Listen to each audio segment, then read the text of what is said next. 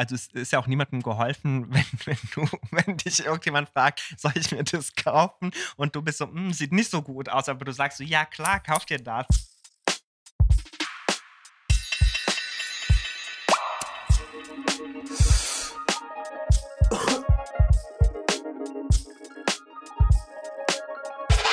Auf eine Tüte Cannoli mit Enrico Ippolito.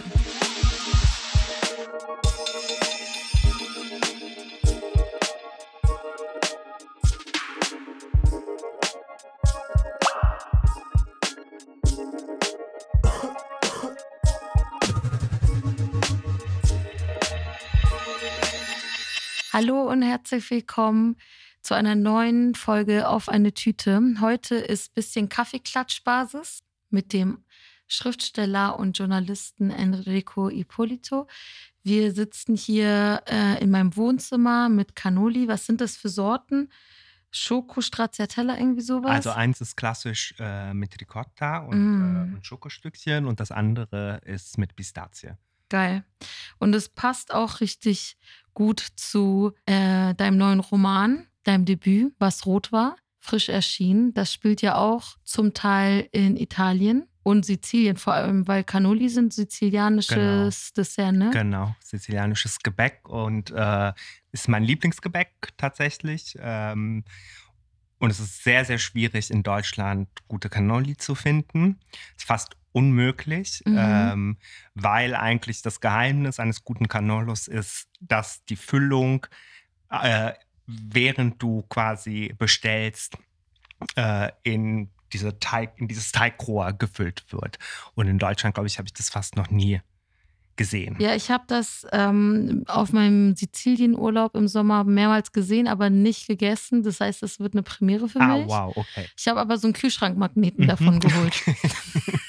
weil es so schön aussah. Ich, immer, immerhin. Ja, genau. Äh, bevor du nach, ähm, nach Sizilien äh, geflogen bist, habe ich dir ja schon gesagt, äh, was essenstechnisch für mich äh, einfach so dort alles geht. Und ich bin richtig äh, obsessed mit der sizilianischen Küche und halt dazu gehören für mich auch ein, ein Cannolo. Nice. Ja, ich probiere jetzt mal das erste. Okay. Okay, das ist Ricotta, ne? Ja, das ist Classic. Mm. Mm. Mhm. Und die sind zum Beispiel sehr, sehr gut schon, mm. weil es noch crunchy ist. Mhm. Auch nicht so süß. Ich, mhm. hatte, ich hatte so ein bisschen Angst, weil mhm. Ich habe so Mini-Teile davon manchmal bei so Pizzeria mhm. oder so geholt und das war dann immer so extrem süß. Mhm. Ich glaube, von allen sizilianischen Gebäcksorten ist Cannolo noch der am wenigsten, das am wenigsten süßeste von allem. Ich probiere jetzt noch die Pistazie. Mhm. Mhm. Mhm. Kann was und hat auch so ein bisschen hm, ASMR-Stimmung. Mhm, ähm. voll. das ist auch so eines der wenigen Male, wo ich die Leute richtig live treffe mhm. und wir das auch essen was sie mitbringen oder benutzen. Weil es war ja viel auch auf Remote jetzt wegen Corona. Und ähm, ja, dann sagen die Leute, ich habe Gummibärchen, aber hat mal was davon gesehen oder geschmeckt? Irgendwie nicht.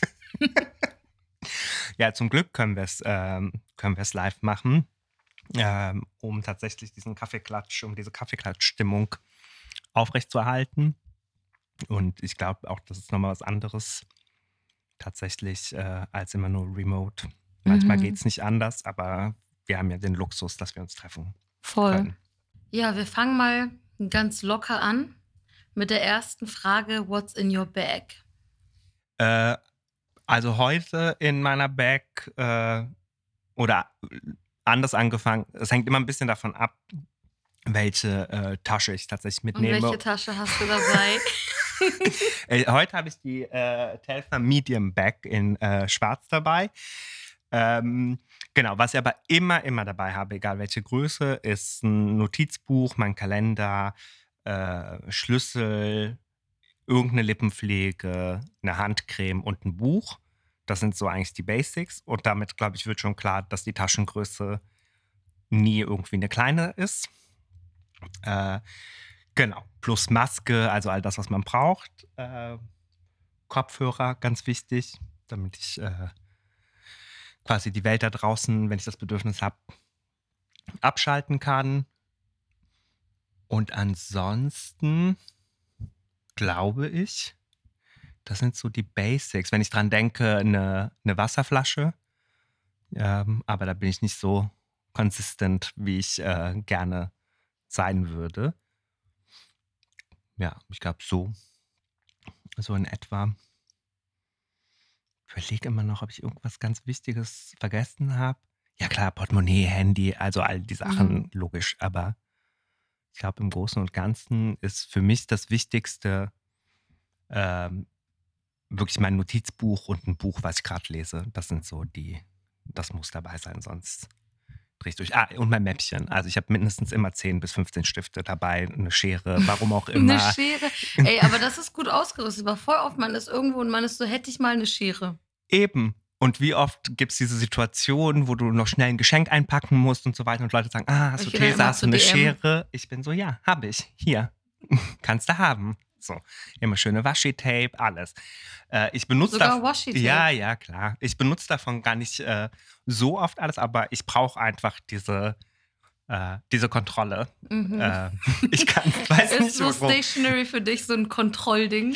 Für mich ist Stationary einfach total wichtig. Also ich mache mir auch richtig lange Gedanken darüber, was kommt in mein Mäppchen, was ich mit mir rumtrage. Und manchmal wird es ausgetauscht. Also wie viele Bleistift, Bleistifte kommen da rein, welche Bleistifte, welche Textmarker. Äh, das ist, äh, ja, damit treibe ich meinen Freund äh, mindestens einmal im Monat in den Wahnsinn, weil ich äh, neben ihm stehe und sage, den Stift oder den Stift. Und er ist so. Wen juckt's? Wen juckt's? Schreiben beide, whatever. Bist du dann auch so mit deinem Mäppchen so Marie Kondo-mäßig, dass du ihn, äh, es immer komplett leer machst und dann sozusagen jedes Mal neu bestückst? Oder ist es dann so more or less dasselbe und manchmal tauschst du ein bisschen was aus? Äh, es gibt so ein paar Basics, die immer äh, dabei sind. Also zum Beispiel ein Stift, hm, das soll ich vielleicht nicht sagen, aber ich mache es trotzdem, äh, den ich immer mit mir rumtrage, ist äh, ein relativ teurer Tintenroller, den mein Vater damals meiner Mutter geschenkt hat und meine Mutter an mich weitergegeben hat. Das ist zum Beispiel äh, ein Stift, den ich immer, immer, immer mitnehme. Ähm, und ansonsten tausche ich wild aus. Also ich kaufe ja auch dann äh, mal was Neues und dann habe ich Bock drauf und so, genau. Ich glaube so, ja, aber das schon seit klein auf. Also ich hatte das immer so, so ein Mäppchen-Fetisch, äh, würde ich es nennen, oder Stifte-Fetisch. Ich finde, in so Schreibwarenabteilungen oder Läden zu gehen und sich da so Sachen anzugucken und so einzukaufen, hat auch voll was Beruhigendes. Also selbst wenn ich gar nicht akut was brauche, wenn ich irgendwo vorbeigehe und Zeit habe, dann gehe ich immer richtig gerne rein. Und beim Stöbern denke ich mir immer so, ja, was wird ein Stift schon kosten? Also selbst wenn es ein fancy Stift ist, also das sind ja dann ein paar Euro oder so, aber am Ende ist man dann trotzdem im zweistelligen Bereich an der Kasse. Genau, ja. Äh, das, ich muss gestehen, ich bin viel, äh, viel, viel besser geworden, zum Glück. Äh, aber auch, weil ich mittlerweile das Gefühl habe, fast alles zu haben, was ich so will. Äh, und mir geht es gar nicht so sehr um die, also um die super fancy Sachen. Also ich brauche jetzt nicht irgendwie einen Füller unbedingt, der, keine Ahnung, 700 Euro oder so äh, kostet. Meistens, äh, meistens sind es Bleistifte ich kann den, ich schreibe auch immer mit Bleistift und Bleistift ist irgendwie so mein, äh, mein Ding, äh, mit dem ich mich am wohlsten fühle. Komischerweise radiere ich aber sehr wenig. Also deswegen, ich weiß nicht, woher das kommt mit dem Bleistift, aber. Ich glaube, dass warum der Bleistift so gut zu dir passt, ist, du bist an sich ein Typ, der so sehr vorsichtig ist auf eine Art, aber trotzdem scharf. Also hm. sozusagen, hm. du bist keiner, der so krass viel Raum einnimmt oder so, wenn du so sprichst, dann hat das immer so was von so, ja, es ist immer sehr bedacht und sozusagen, du laberst nicht so viel Scheiße. Und das freut mich, dass du das sagst, weil in meinem Kopf habe ich das Gefühl, dass ich nur Scheiße laber, aber, äh, aber I, I, uh, I like this analysis a lot und ich werde es jetzt einfach stehlen. Der, Schreib, der Bleistift unter den Menschen. Ich meine, hast du so eine favorite Bleistiftstärke? Weil gibt ja auch so viele. Bist du eher so 2B mhm. oder?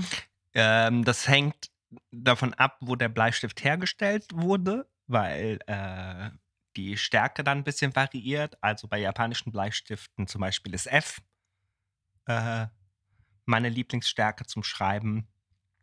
Genau, sonst klassisch HB. Passt aber vielleicht auch zu, zu, zur Analyse, die du, die du eben äh, so knapp und akkurat äh, von dir gegeben hast. Ja.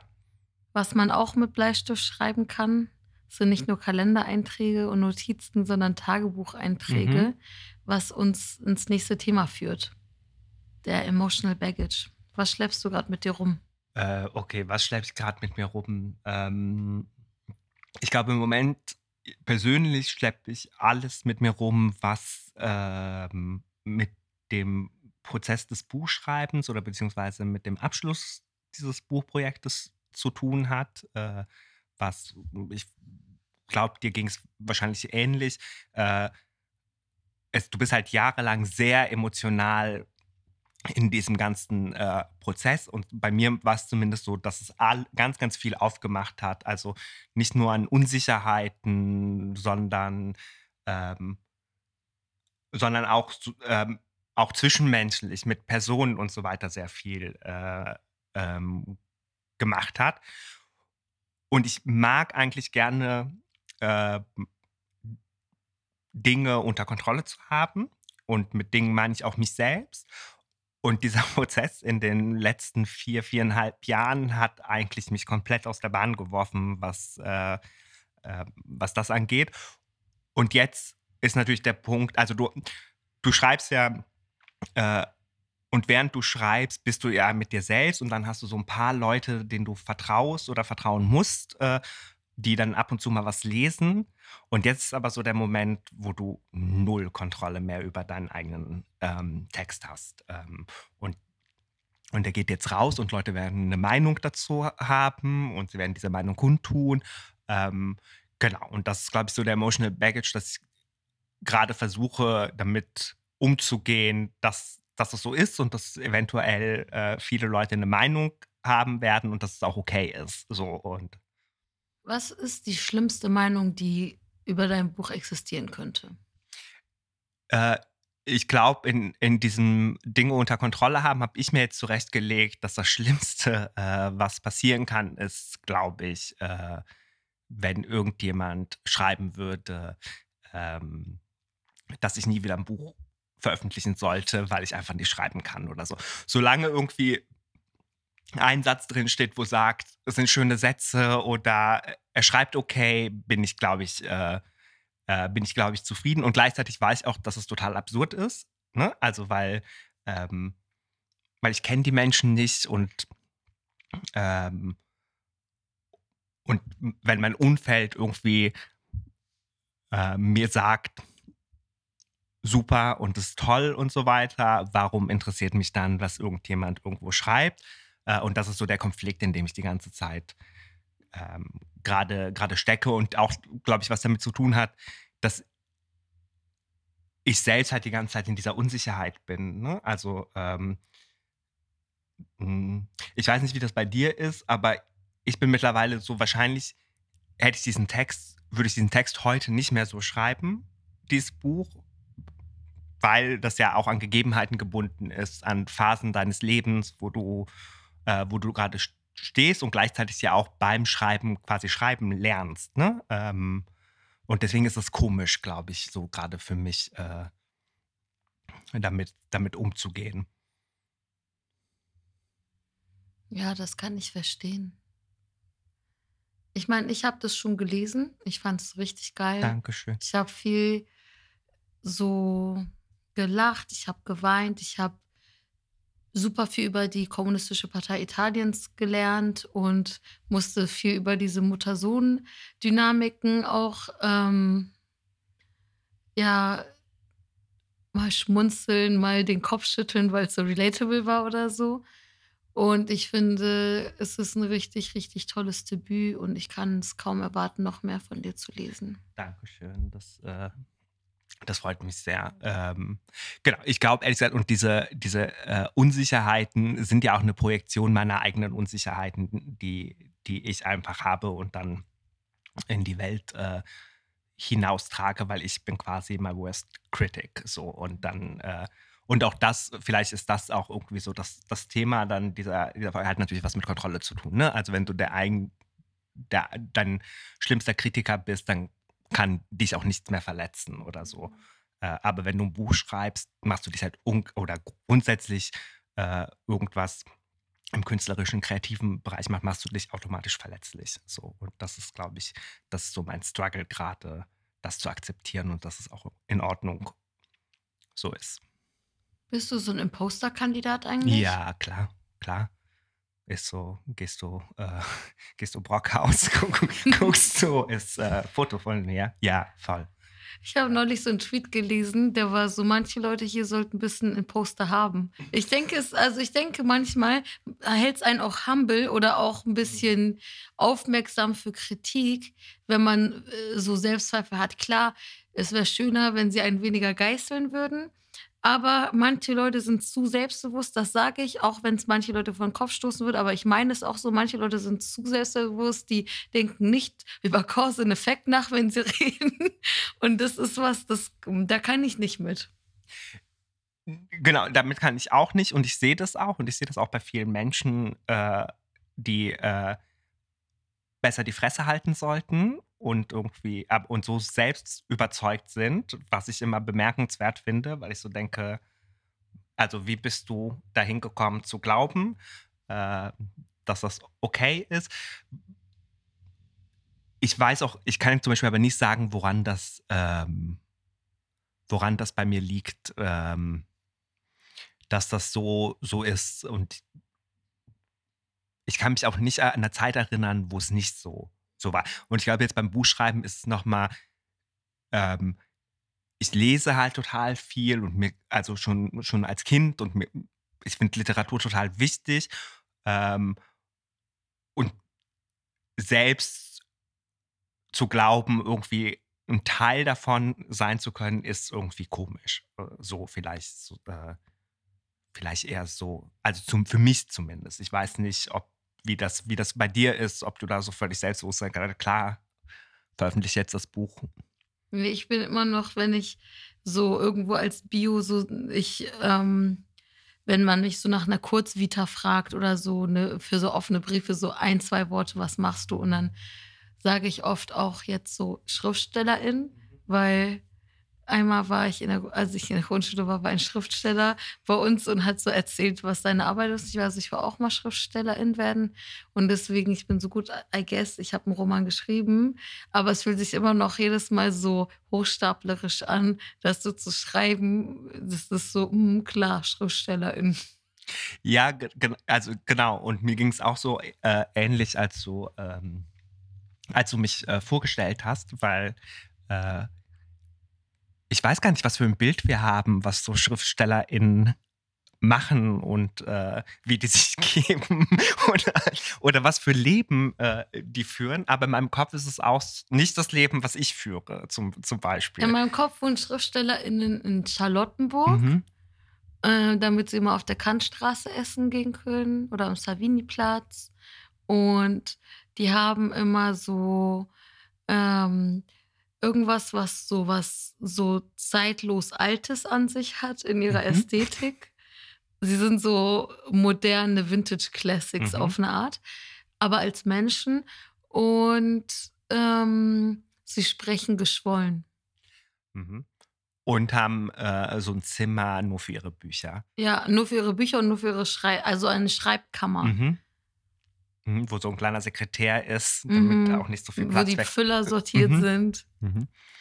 Ja, wahrscheinlich, keine Ahnung. Und ähm, ja, oder. Und dann, aber weißt du, oder nee, nee, du nee, nee.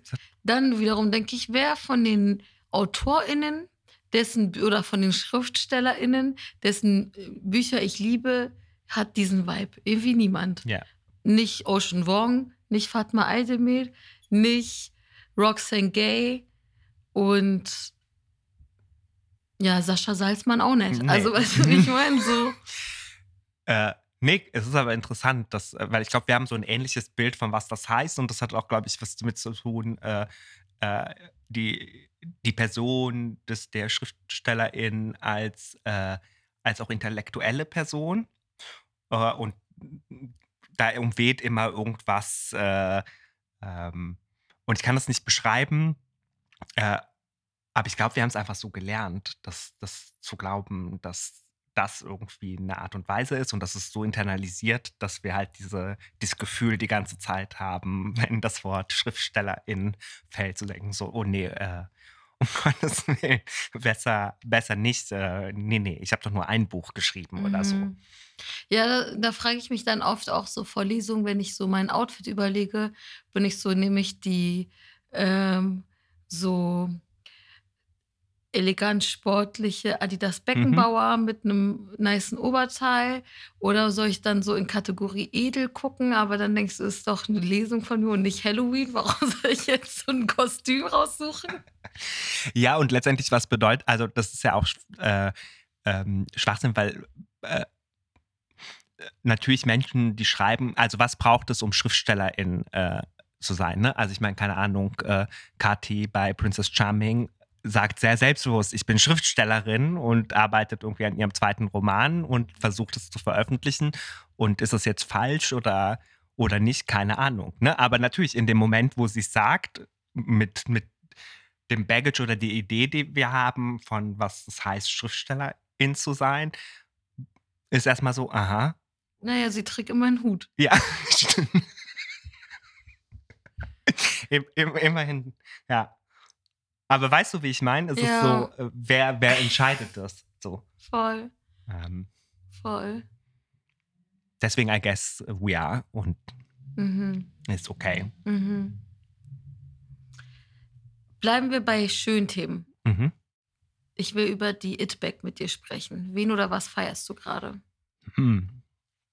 Ähm, ich glaube, ich habe eine langweilige Antwort, die aber ehrlich ist. Ich feiere tatsächlich sehr, sehr, sehr äh, meine Familie und äh, meine Friends und meinen Freund aus unterschiedlichen Gründen und auch gleichen Gründen, nämlich irgendwie, ähm, weil sie mich alle wahnsinnig supportet haben in, in der Zeit irgendwie äh, des, des Schreibens äh, und immer für mich da waren. Äh, und dann aber auch, weil alle irgendwie selbst coole Sachen machen oder äh, äh, Projekte haben, die sie abgesch... Also, du hast deinen Roman fertig gemacht, Fatmas zweiter Roman äh, kommt bald, äh, Mo hat sein Buch äh, herausgegeben, äh, zwei Freundinnen von mir haben ihre Doktorarbeit fertig gemacht. Also irgendwie in diesen, in diesen letzten Jahren ist so wahnsinnig viel passiert und das feiere ich gerade sehr. Also weil ich so das Gefühl habe, es gibt Netzwerk und viel Support. Ähm, genau. Nice.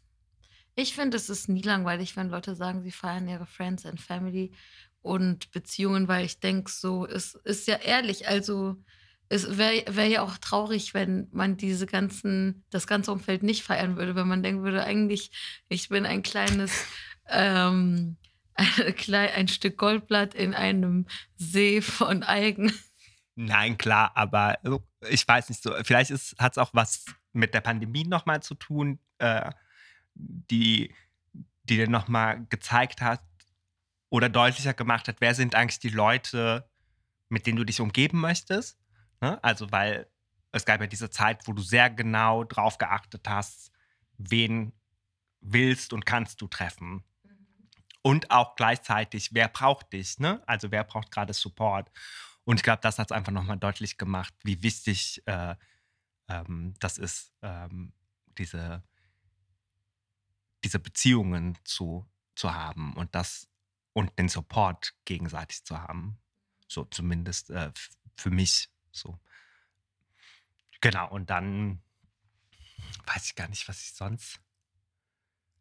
Sonst, was feiere ich sonst? Äh, ich glaube, ja, tatsächlich sind alles irgendwie meine Friends und ich feiere alle Leute, die es irgendwie schaffen, einen Roman fertig zu schreiben. so, äh, genau.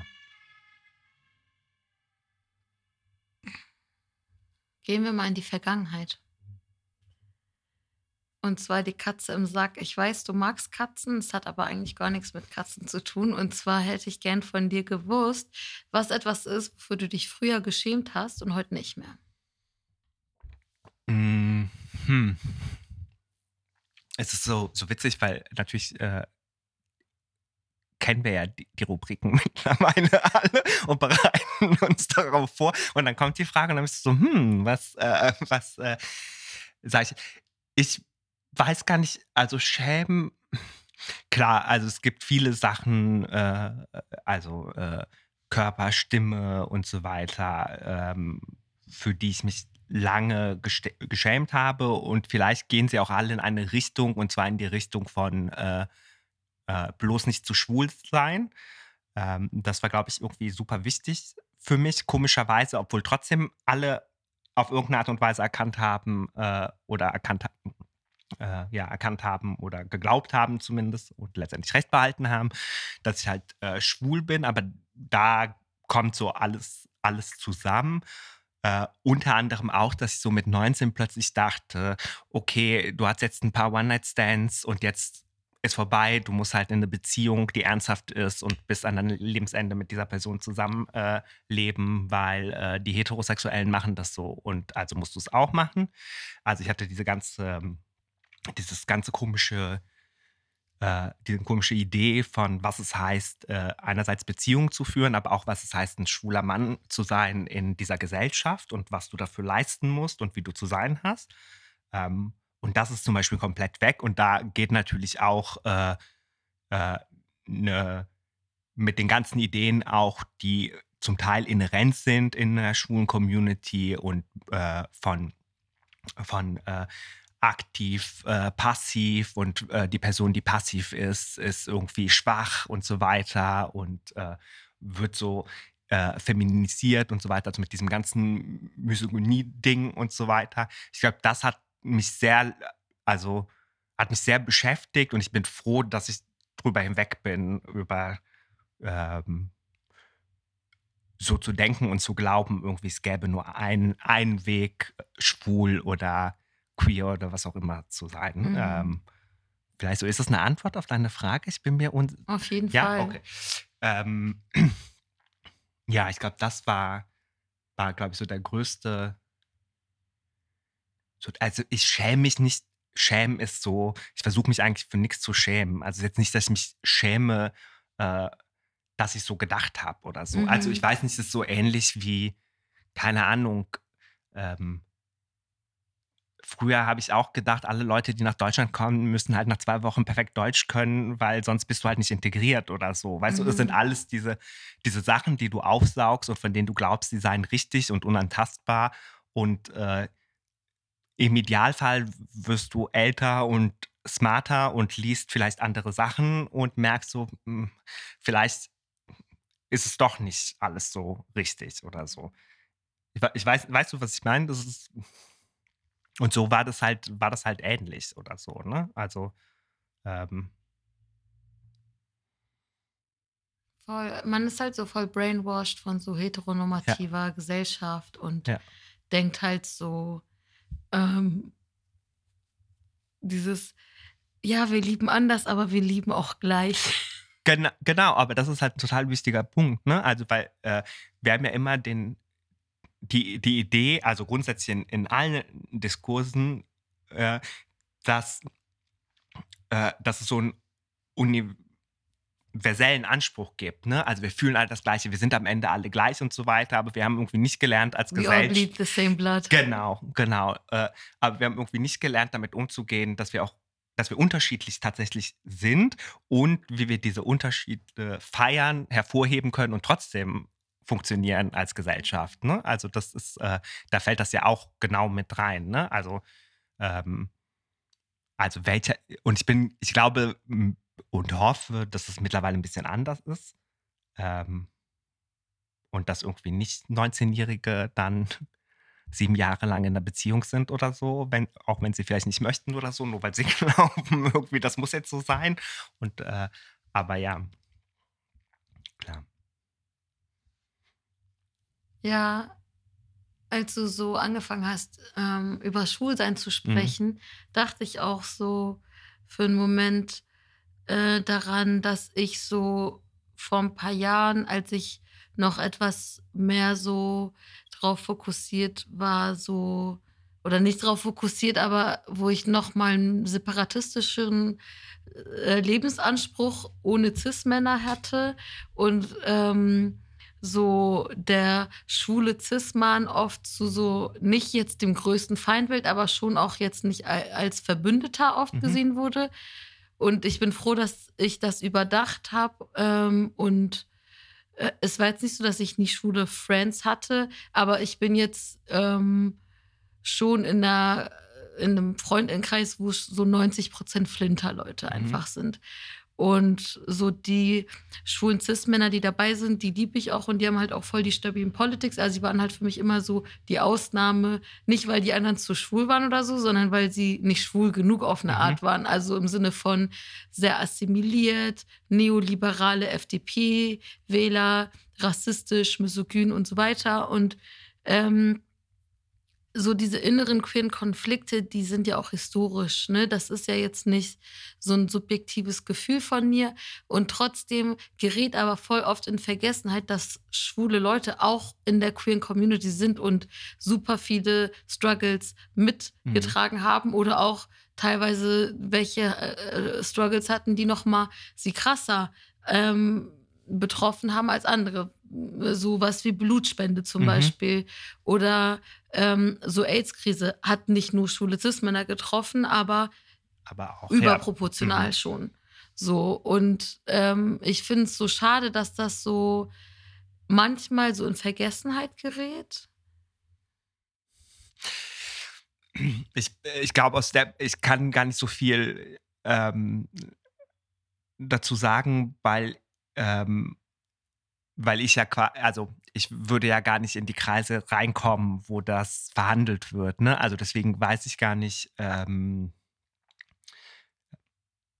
hm, was, was die Gründe sind. Aber natürlich, äh, also ich glaube, die Idee, dass äh, eine Person, die homosexuell ist, automatisch progressiv äh, sein muss, ist natürlich Schwachsinn. Mhm. So.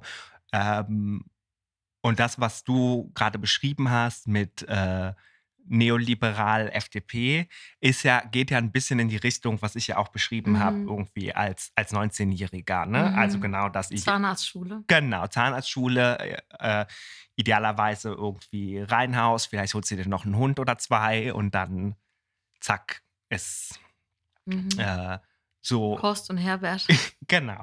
Und das hat natürlich schon was damit zu tun, äh, wie du pol also politische Ziele, die du hattest, erreichen wolltest. So. Mhm. Und, äh, und ich glaube zum Beispiel ein, ähm, ein Weg, um zur Öffnung der Ehe zu gelangen, war tatsächlich zu sagen, wir lieben genau wie ihr, wir sind so wie ihr, warum äh, darf ich nicht mit meinem äh, Partner in oder zusammen sein? Ähm, wir sind doch gar nicht anders und so weiter. Und ja, ich weiß, es gibt diese anderen, die machen so kinky Sachen und so, aber damit haben wir nichts zu tun. Ne? Mhm. Also das hat natürlich dann auch über, äh, über Exklusion funktioniert. Und das ist natürlich falsch. Also klar, logisch. Ähm, und gleichzeitig bedeutet das, wenn du dich halt so anpasst oder assimilierst, bedeutet das natürlich auch, dass du die Politik übernimmst. Mhm. So. Oder mhm. vielleicht glaubst du sie wirklich oder so. Und das heißt, na klar, du bist halt rassistisch und misogyn dann mhm. äh, am Ende. Und, und natürlich hat die schwule Community, das meine ich ja eben auch, ein großes Misogynie-Problem. Grundsätzlich. Äh, ähm, und das fängt halt mit, mit Sex an oder hört da auf. So klar, ne? Also diese ganzen, anstatt irgendwie darüber nachzudenken, äh, was für ein Vorteil das ist, dass du eventuell ähm, Rollen sprengen kannst, ne? Äh, werden diese Rollen quasi affirmiert. Und das mhm. ist natürlich, also damit limitierst du dich ja auch. Ja. Das Schöne ist ja eigentlich, äh, dass du eben nicht limitiert sein musst. Ne? Grund, also damit meine ich jetzt nicht nur Top-Bottom-Diskussion, sondern grundsätzlich. So, du hast die Möglichkeit, Dinge anders zu machen. So, und das ist ja erstmal positiv. So, also ich weiß nicht, aber vielleicht magst du noch mal sagen, was so, ähm, was so die Themen war, weil natürlich geht auch Gewalt von schwulen Männern äh, aus und natürlich ähm, äh, die AIDS-Krise und so weiter. Natürlich gab es die und so, mhm. klar, das ist ja unbestritten. Aber das heißt ja nicht, dass du in machtvolle Positionen kommst und automatisch mhm. irgendwie solidarisch bist. Vielleicht ist das mhm. das Thema. Ja, ich glaube, so ein äh, Diskurs kreiste für mich so um dieses so schöner Leben ohne Cis-Männer mäßig. Und ähm, so, ich will gar nicht diffamieren, wenn man diesen Lifestyle pflegt und zu einem gewissen Grad, also ich würde jetzt nicht sagen, dass es so komplett fern von meiner Lebensrealität ist. Aber dann merkt man so, okay, es hat auch ein bisschen so biefeindliche Tendencies und auch irgendwie so, ja, und was irgendwie mit schwulen Männern so. Mhm. ähm, so, ich meine, klar, du kannst so ein äh, schwuler Trans-Typ sein, der nur schwule Trans-Typen datet, aber so, ähm, ja, also ähm, letztendlich äh, idealerweise, und da kommen wir auch, glaube ich, irgendwie wieder zum, zum Punkt, so was, ähm, was, wo es ums, was, was gerade Feier geht, letztendlich ist ja, schaffst du dir ein Umfeld, in dem du dich wohlfühlst. Mhm. So, äh, ich glaube, das ist irgendwie das, das Wichtigste. Und wenn du das Gefühl hast, dich in einem, wie du es eben genannt hast, separatistischen Umfeld irgendwie bewegen zu wollen und da dich safe zu fühlen und irgendwie dann so be it. Also, mhm. weißt du, wie ich meine? Ähm, mhm. Ähm, ich glaube, du kannst dich da auch bewegen und trotzdem äh, ähm, und trotzdem anerkennen, dass es äh, Kämpfe gab historisch oder Definitiv. so. so äh, also mein Punkt ist jetzt gar nicht, ich, also es gibt ja auch Partys nur für Flinter und so weiter. Mein Punkt ist jetzt nicht, aber ich will als schwuler Cis-Mann unbedingt da nee, auch rein. Nee, sonst nee, seid das ihr, ist auch nicht mein ist, nee, genau. Sonst seid ihr unsolidarisch oder mhm. so. Sondern, ja klar, macht, also weißt du, was mhm. ich meine? Das ist ja, äh, äh, ist ja, ist ja okay. Aber ich glaube, genau, der, der wichtige Punkt ist, ist, dass es trotzdem eine Anerkennung gibt von, von queerer Geschichte. Äh, so, und da kannst du die Leute immer noch scheiße finden und auch wie sie heute geworden sind. Und vielleicht sind davon auch einige irgendwie äh, äh, nicht so toll, wie, wie sie sein könnten. Aber genau, aber das glaube ich, wäre, wäre vielleicht der, der wichtigere äh, Punkt. Mhm. Voll. Ich glaube, ich frage mich gerade, inwiefern, inwiefern ist es ein ganzer Diskurs und inwiefern war es einfach mein eigener Dogmatismus. Aber lass uns mehr über Errungenschaften reden. Okay. Kategorie heißt eingetütet. Ich will von dir gerne wissen, was ist etwas, was du gemacht hast oder erreicht hast oder etwas, was du kannst, worauf du stolz bist, was du dir aber nicht auf den Lebenslauf schreiben kannst. Also so und so viele Sprachen sprechen und EDV-Kenntnisse zählen nicht. Zählt nicht, dass ich Word 95 kann? nee. Kannst du auf deine Wikipedia-Seite schreiben? Ja. Oh, Stolz ist auch so eine schwierige, ähm, schwierige Nummer für mich. Hm. Ich glaube, worauf ich äh, stolz bin, ist, dass ich es letztens geschafft habe, ähm, Panelle zu machen. Das so, ich glaube, es wird so als äh, sizilianisches Streetfood verkauft und ist so Kichererbsen, äh, Mehl und, und Wasser und äh, Petersilie und, da, und dann wird das frittiert. Darauf war ich sehr stolz, dass es geklappt hat. Mm, geil. Ähm, ist jetzt nicht die, die spannendste Antwort und ich glaube, also stolz, hm, weiß nicht, aber zumindest, was ich versuche und was mir irgendwie wichtig ist, ist ehrlich zu sein. Also mit den Menschen, äh, die mich die mich umgeben und mit ehrlich meine ich nicht irgendwie ein Arschloch sein und irgendwie äh, Dieser sassy Girlfriend. Nein, du siehst scheiße aus in diesem Kleid. genau, so heißt- diese. genau Na, genau äh, aber zumindest ähm, mir, wird sogar gespiegelt, dass ich manchmal vielleicht ein bisschen äh, zu hart äh, bin, aber ja, mir ist es irgendwie wichtig, dass ich die Leute, die mir wichtig sind, nicht belüge oder so. Äh, auch nicht, wenn, wenn sie es vielleicht hören wollen oder so. Ähm, so, und ich hoffe, also, und doch, ich glaube, es klappt.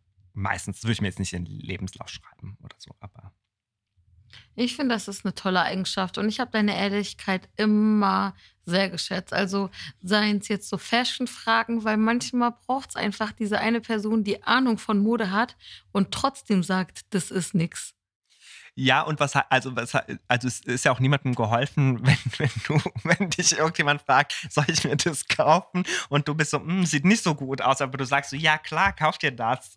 Also weißt du, was, was ist so, und es geht ja auch nicht darum, dass die Person auf dich hören muss oder so. Ne? Mhm. Also ähm, du wirst halt gefragt und du gibst halt eine ehrliche äh, Antwort. Und also bei Fashion ist es ja noch, ist es ja noch relativ simpel oder so. Ne? Tricky wird es natürlich, wenn du halt Leuten sagen musst, dass sie sich deiner Meinung nach eventuell in Situationen oder so falsch verhalten haben. Ne?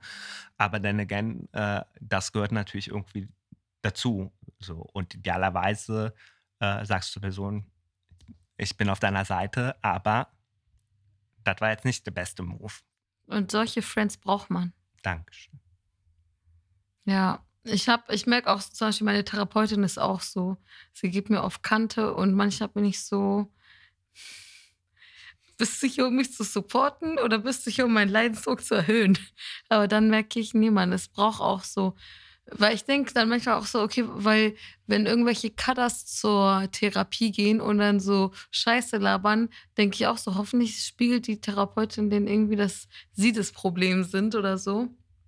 Und ja, Ja, aber du machst das ja auch zum Beispiel. Also, ich meine, wir hatten ja auch schon Situationen, ne? Also, wo du, wo du das sagst. Und ich, das ist halt wichtig. Ich glaube, es ist falsch zu denken, dass du in einer Freundschaft immer, äh, also es gibt, oder anders gesagt, es gibt einen Unterschied zwischen ich supporte dich nach außen hin und so weiter und äh, ich sage dir unter uns vielleicht nicht, äh, wie, also weißt du, weil keine Ahnung, wenn du, äh, also ich würde mir wünschen, wenn ich irgendwie Scheiße in einer Beziehung baue, dass Leute mir vielleicht sagen, hey, ich bin auf deiner Seite, aber das war irgendwie ein, eine, ein Scheiß-Move. So. Und, ich, und du machst das ja auch und so. Und eigentlich machen das alle meine Friends. So. Ja, voll. Und so sind wir auch schon äh, in der letzten Kategorie angelangt. Okay. Und zwar, ich bin so, oder? Nee, doch, die Schultüte. Was würdest du anderen gerne mit auf den Weg geben? Muss kein Ratschlag sein, du kannst es dir auch als so eine abstrakte Goodie-Bag vorstellen, die du füllst mit verschiedenen Dingen, Sprüche, Zitate, Songs, Snacks, Products. du musst es nicht selber bezahlen, die Goodie-Bag, also. Okay, im, immer, immerhin. Ähm, okay, ich glaube, ich habe mehrere äh, Sachen. Er, meine, Keep erste, meine erste Reaktion war so, was soll ich irgendwie Leuten schon mitgeben oder so? Deswegen, ich würde gar nicht so. Eine Schelle. eine, Schelle, eine Schelle, wenn du, wenn du sie verdient hast. Ich würde gar nicht so, ähm, so jetzt total deep sein und so, also so höre auf dein Herz oder so. So, so würde ich jetzt gar nicht gehen. Also, ich glaube, was ich mitgeben würde, ist tatsächlich äh, Skincare. Also, du musst nicht viel machen, aber so Gesicht waschen und irgendwie eine Creme hilft dir. Auf jeden Fall. Ich denke auch oft so, wenn Leute sagen, alle zwei Tage, wenn sie oder so einmal die Woche, wenn sie Haare gewaschen haben, cremen sie auch das Gesicht an. Ich bin so, das ist internalisierte Menschenfeindlichkeit, die du da ausübst an dir selbst. don't do it. Don't. Äh, idealerweise vielleicht irgendwie eine Sonnencreme oder so. Ähm, das würde ich äh, auf jeden Fall mitgeben. Dann das andere, wenn äh, ihr noch kein Cannolo irgendwie gegessen habt, dann solltet ihr das nachholen. Idealerweise auf Sizilien. Mm, Und vielleicht tatsächlich ähm, schafft euch ein Umfeld, wo ihr euch geborgen, geliebt und sicher fühlt und schätzt diese Beziehungen irgendwie wert. Und das müssen nicht, da geht es nicht darum, irgendwie ähm, total viele Menschen um sich zu haben und dann hast du so, äh, hast du es geschafft, weil du irgendwie beliebt bist, sondern wirklich so die Menschen, die für dich da sind und dich supporten. Ich glaube, das ist so das, das Wichtigste. Ähm, und jetzt mache ich doch nämlich so, höre auf dein Herz wahrscheinlich. Äh, und das andere ist, worüber ich nachdenke, ist, wie schaffen wir es irgendwie solidarischer miteinander umzugehen? So grundsätzlich, ähm, weil ich das Gefühl habe, dass diese Pandemie durchaus gezeigt hat, dass wir nicht in einer solidarischen Gesellschaft leben, sondern im Gegenteil. Ähm, und ich bin jetzt nicht der einzige, die einzige Person, die das, glaube ich, so sieht oder, äh, oder so sagt. Und das beschäftigt mich schon ein, ein bisschen. Also insofern nicht eher höre auf dein Herz, aber versuche halt solidarisch zu sein, auch gegenüber Menschen, von, äh, die vielleicht nicht äh, in deinem Umfeld sind oder so. Mhm. Okay, Kniffelfrage. Was bedeutet Solidarität für dich? Oh, das weiß ich jetzt auch. Das war ein Scherz. weil ich, ich frage das, weil man hört immer Solidarität hier, mhm. Solidarität mhm. da. Und man hat so oft gehört, dass man auf einmal so, what do words even mean? Naja, für mich bedeutet es tatsächlich auch für Rechte zu kämpfen von Menschen, die vielleicht nicht, ähm, keine Ahnung, in meinem Fall jetzt nur im, im, in, in meiner Welt oder in meiner Wirklichkeit äh, stattfinden oder so. Oder, äh, ähm, da, das bedeutet das für mich. Ähm, Solidarität fängt, ja, fängt auch schon im Kleinen an. Ne? Also, keine Ahnung, mit, äh, mit Nachbarschaftshilfe von mir aus oder so. Ne? Also, äh, einfach den Blick zu weiten, also auch für Interesse und Rechten von, von Leuten, denen wir auf den ersten Blick vielleicht nicht äh, so nahe stehen oder mit den Problematiken wir uns noch nicht beschäftigt haben oder so. Ne? Und in der Pandemie heißt es konkret natürlich, was ist mit den Menschen, die nicht Homeoffice machen können? Wie können wir solidarisch mit diesen Menschen umgehen? Was heißt, äh, äh, sei es jetzt die Menschen, die an den Kassen arbeiten oder in äh, äh, bei Amazon, was, wie können wir da irgendwie solidarisch umgehen? Und ist es ein solidarischer Akt, äh, äh, keine Ahnung, vielleicht nicht mehr bei Amazon zu bestellen oder ist es das nicht? Also das sind alles offene Fragen, ne? weil letztendlich, ähm, ähm, auf die ich nicht per se eine Antwort habe, aber mir wäre, glaube ich, wichtig, ähm, dass wir uns mehr Gedanken machen um Menschen, die, die vielleicht nicht äh, um uns kreisen oder mhm. so. Ergibt das Sinn? Weißt du, was ich meine? Auf jeden Fall. Ich denke, das ist eine gute Definition. Also ich würde auch sagen, Solidarität bedeutet, für Rechte zu kämpfen von Leuten, die nicht unbedingt sich mit meinen eigenen Rechten überschneiden. Also sowas Universalistisches eigentlich mhm. auch. Ähm, das ist eben, keine Ahnung, wenn ich mich für andere queere Leute einsetze, dann setze ich mich ja auch für mich selber ein, mhm. weil es sind ja auch meine Rechte. Mhm. Ich bin ja auch queer. Mhm. Aber wenn es sich jetzt zum Beispiel um so ähm, Geflüchtete oder Menschen ohne Papiere dreht, das betrifft mich jetzt nicht direkt genau. und das ist schon mal was ja. anderes. Ja, und Solidarität, Solidarität heißt auch auf die Straße zu gehen.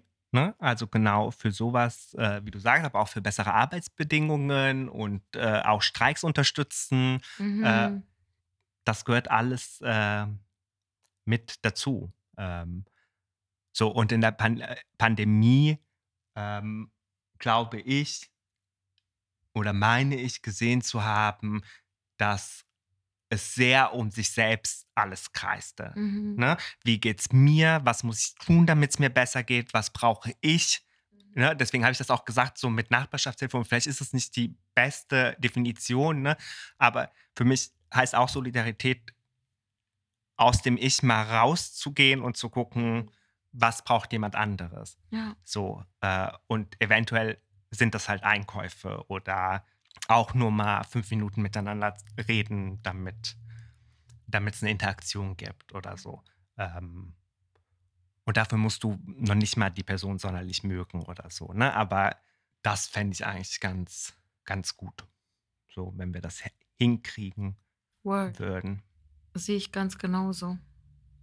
Ich glaube, das ist auch, wir nehmen kurz vor der Bundestagswahl auf. Direkt danach wird die Folge erscheinen, aber ich denke, das ist ein gutes Credo Um für das, was jetzt auf uns zukommt. Um zu sehen, dass wir nach der Wahl auch nicht solidarisch gewählt haben. da, äh, Ja, aber weißt du, äh, apropos, okay, ich wollte Schluss machen jetzt, aber apropos nee, solidarisch wählen. Mm, Eine Freundin von mir, Aishigül, hatte neulich einen sehr guten Gedanken, den ich gerne teilen wollen würde.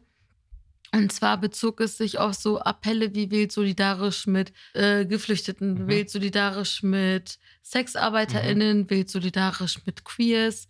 Liste kannst du for so Mhm. fortsetzen.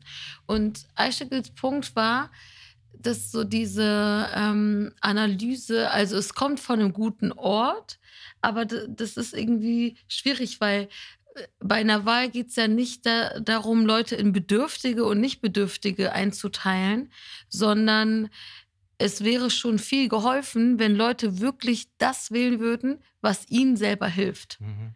Also es wählen ja schon Leute oft gar nicht die Partei, also die setzen sich ja oft gar nicht damit auseinander. Das, was ich brauche, wird die SPD meinetwegen das wirklich für mich umsetzen Mhm. oder nicht? Oder die CDU oder irgendwelche Leute, die keine Kohle haben und FDP wählen und so. Ähm, es wäre sozusagen schon viel damit getan, wenn man wirklich nach seinen eigenen Interessen wählen würde. Es gibt ein paar Arschlöcher, die sozusagen deren Interessen auch irgendwie menschenfeindlich sind oder so, aber bessere Arbeitsbedingungen, äh, niedrige Mieten, äh, mehr Rechte und so, das ist ja eigentlich etwas, was die meisten hier wollen. Ähm, aber sie desinf- identifizieren sich dann oft mit so ähm, Teil einer Gruppe zu sein, die sozusagen diese Forderungen hat, weil sie sich nicht als so diese minder bemittelten Opfer, als die sie oft dargestellt werden, so sehen wollen. Das also so im Sinne von, sie meinte so, so ein ähm, Kenneck, der keinen Bock drauf hat, so Opfer zu sein und deswegen FDP wählt, weil er ist nicht wie die anderen oder so. Mhm. Und jetzt nicht unbedingt ein Zahnarzt-Kenneck, sondern so ähm, jemand, der nicht unbedingt obere Mittelschicht Ei- Einkommen hat und so. Ich fand das, was sie gesagt hat, da mh, schon nice. Du überlegst.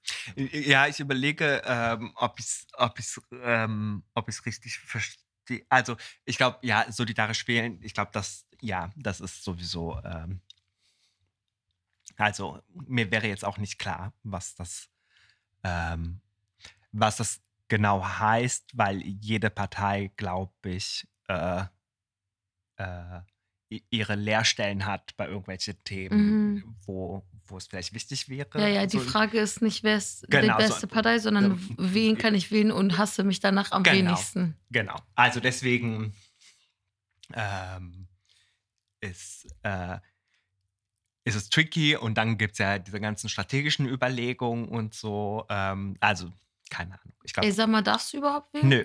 Mhm, aber ich habe kommunal gewählt. Okay, stark. Genau. Nee, aber zum Beispiel wegen strategischer, ähm, ich habe in Italien zum Beispiel, ähm, als ich gewählt habe, habe ich mir wirklich die Mühe gemacht, alle Programmpunkte durch, also äh, alle Programme durchzugehen und habe dann, äh, habe dann eine sehr, sehr kleine Partei letztendlich gewählt, weil die halt im Programm als einzige irgendwie das Wort Antifaschismus drin hatten. So, sind natürlich nicht reingekommen und so, aber das war so für mich irgendwie, damit konnte ich am besten, am besten äh, leben.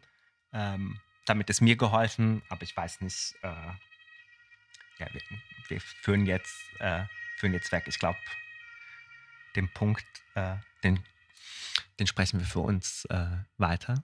Aber ja, genau. Aber was heißt das dann? Also dann, äh, sorry, jetzt muss ich doch nochmal da zurückkommen. Das heißt, der, äh, die Person, die FDP wählt und nicht ähm, kein mittelständiges Einkommen hat, wählt die quasi, um Distinktionsmerkmal zu haben. Ja, sie wählt sie nicht nach eigenem Interesse. Also was äh, das Mhm. ist dann nicht, nicht sozusagen, das ist das, was mir persönlich am meisten bringt, sondern da, wo ich mich vielleicht sehe.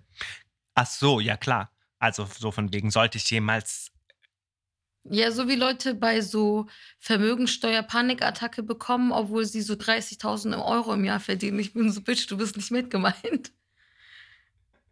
Du bist nicht reich. Also, sorry Aber- to break it to you, du bist nicht reich. Aber vielleicht eines Tages und dann und dann, Wenn sich dann noch die ein oder Aber- andere Null hinter sorry, weil wir ja sowieso schneiden, genau, aber sowas wie mit, mit Vermögen, also das Vermögen, das, was du gerade sagst, ne, mit den 30.000 und so, das ist ja auch interessant, ne? Also, und hat ja auch, äh, ist ja auch die Frage so nach Solidarität. Wenn ich so viel Geld verdiene, ja, Mhm.